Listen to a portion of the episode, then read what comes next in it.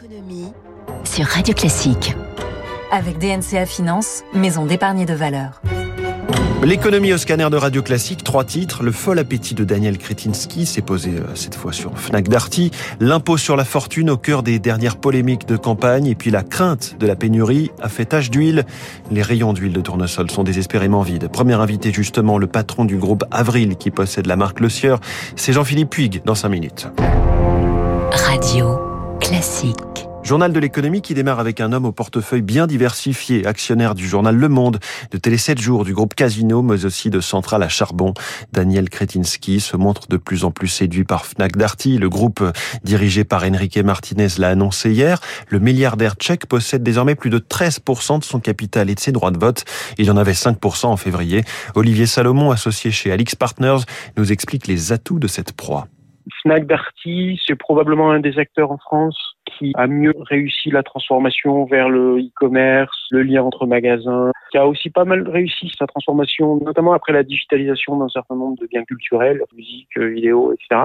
Covid a eu un effet sur l'accélération du développement très rapide du e-commerce. Et donc, ça a un effet accélérateur, en fait, cette période-là, d'un certain nombre de choses. Et du coup, les investisseurs s'intéressent plus à la distribution désormais qu'il y a encore, euh, on va dire, deux ans. Les bons chiffres de la Française des Jeux pour le premier trimestre avec des mises en hausse de plus de 10%, 5 milliards d'euros, forte progression de la loterie en particulier. Les mises sur Internet représentent désormais 11% du total. Bonne période également pour Nestlé, plus 5,4% au premier trimestre à 21 milliards 500 millions d'euros. C'est mieux que prévu et c'est lié aux hausses de prix. Ainsi que chez Kering, plus 27% juste sous les 5 milliards d'euros, mais avec les incertitudes dues au Covid en Chine. Du côté de la gouvernance des entreprises, alors que c'est la saison des assemblées générales d'actionnaires, Jean-Pierre Clamadieu a été reconduit pour un nouveau mandat de président d'Engie, 99,6% de vote en sa faveur. Euh, voilà pour euh, Engie. Edouard Bouygues, 38 ans, fils de Martin Bouygues, est nommé président de Bouygues Télécom. Et puis on retient cette information chez LVMH, numéro 1 mondial du luxe et propriétaire de Radio Classique. Bernard Arnault pourra en rester directeur général jusqu'à ses 80 ans. Les actionnaires ont validé la modification des statuts. Les VMH qui, par ailleurs, selon le cabinet Asterès, génère au total en France 145 000 emplois et des recettes fiscales de 5,5 milliards d'euros. Les marchés financiers, le Dow Jones a reculé d'un pour cent, le Nasdaq moins 2, le CAC 40 avait gagné 1,36%. À Tokyo en ce moment, le Nikkei recule d'un 77%.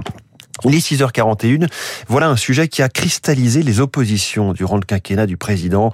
La transformation de l'ISF en IFI, impôt sur la fortune immobilière. Marine Le Pen n'a pas manqué d'y revenir lors du débat avant-hier. Les positions des deux finalistes du second tour sont particulièrement divergentes sur ce thème. Émilie Vallès. Même s'il cherche des voix à gauche, impossible pour Emmanuel Macron de se dédire sur la suppression de l'ISF transformé en impôt sur la fortune immobilière. En meeting la semaine dernière à Strasbourg, il a répondu à des opposants. Je suis interpellé par des militants d'extrême gauche. Je vais leur répondre. D'abord, l'ISF n'est pas dans ma poche. Mais la réforme fiscale qu'on a faite en début de quinquennat a permis de faire revenir de l'investissement, de recréer de la richesse. Les effets réels de la suppression de l'ISF sont difficiles à mesurer, nuance pourtant France Stratégie, organisme qui conseille le gouvernement. Mais ce n'est pas là-dessus que Marine Le Pen attaque le candidat président. Non, dans sa ligne de mire, l'impôt sur la fortune immobilière qui a remplacé l'ISF et qui frappe selon elle les classes moyennes. Jordan Bardella, président du Rassemblement national sur France Info. Ce qu'on souhaite faire, c'est, contrairement à Emmanuel Macron, qui lui charge la pierre, charge ce qui appartient aux Français, charger le capital. Nous supprimerons l'impôt sur la fortune immobilière pour la remplacer par l'impôt sur la fortune financière, même taux, sauf qu'on va évidemment taxer la spéculation ou, par exemple, les œuvres d'art qui sont détenues depuis 10 ans. Vous l'avez compris, Marine Le Pen ne prévoit donc pas de retour de l'ISF et veut même exonérer de son impôt sur la fortune financière les résidences principales, peu importe leur valeur. Émilie Vallès, on connaît son aventure industrielle dans la voiture électrique avec Tesla, son goût pour l'espace avec SpaceX, sa gourmandise des réseaux sociaux avec sa volonté du moment de racheter Twitter pour plus de 40 milliards de dollars. Elon Musk est aussi un homme qui creuse des tunnels avec euh, une autre de ses sociétés, The Boring Company. Elle vaut désormais près de 6 milliards de dollars.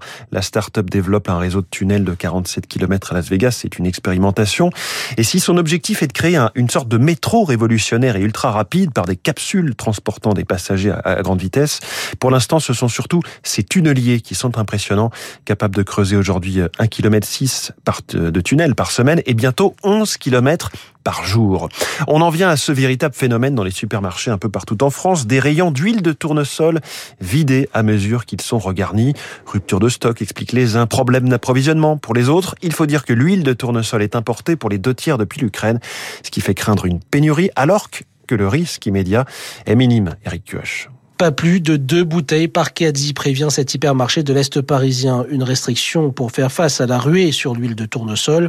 Pourtant, il n'y a pas encore de pénurie, insiste Émilie Meyer, experte des produits de grande consommation. C'est lié à des volumes d'achat qui sont tout à fait atypiques. Hein. Depuis le démarrage du conflit en Ukraine, on est sur des ventes qui sont de 60% supérieures à ce qu'elles étaient à l'année euh, précédente. Et ça crée les trous que l'on trouve dans les rayons. Des achats de précaution pour éviter de payer trop cher. Le prix de l'huile de tournesol a déjà bondi de 30 mais aussi par peur de manquer. Une crainte rationnelle, car les prochains mois seront difficiles, prédit Arthur Portier, consultant chez Agritel. La véritable inquiétude sera sur la fin d'année. Il faudra compter sur l'Ukraine pour importer, et aujourd'hui, l'Ukraine n'est pas certaine de produire en raison des problématiques sur le fuel, sur la main-d'œuvre ou encore sur les semences. Pour éviter la pénurie, les agriculteurs français sont appelés à semer plus de tournesol. De 700 000 hectares, on passerait ainsi à plus de 800 000. Une solution qui pourrait porter ses fruits. Le problème que l'on a actuellement de disponibilité pourrait s'atténuer dès lors que la récolte française commence, c'est-à-dire sur le mois de novembre. Reste une inconnue de taille, la météo.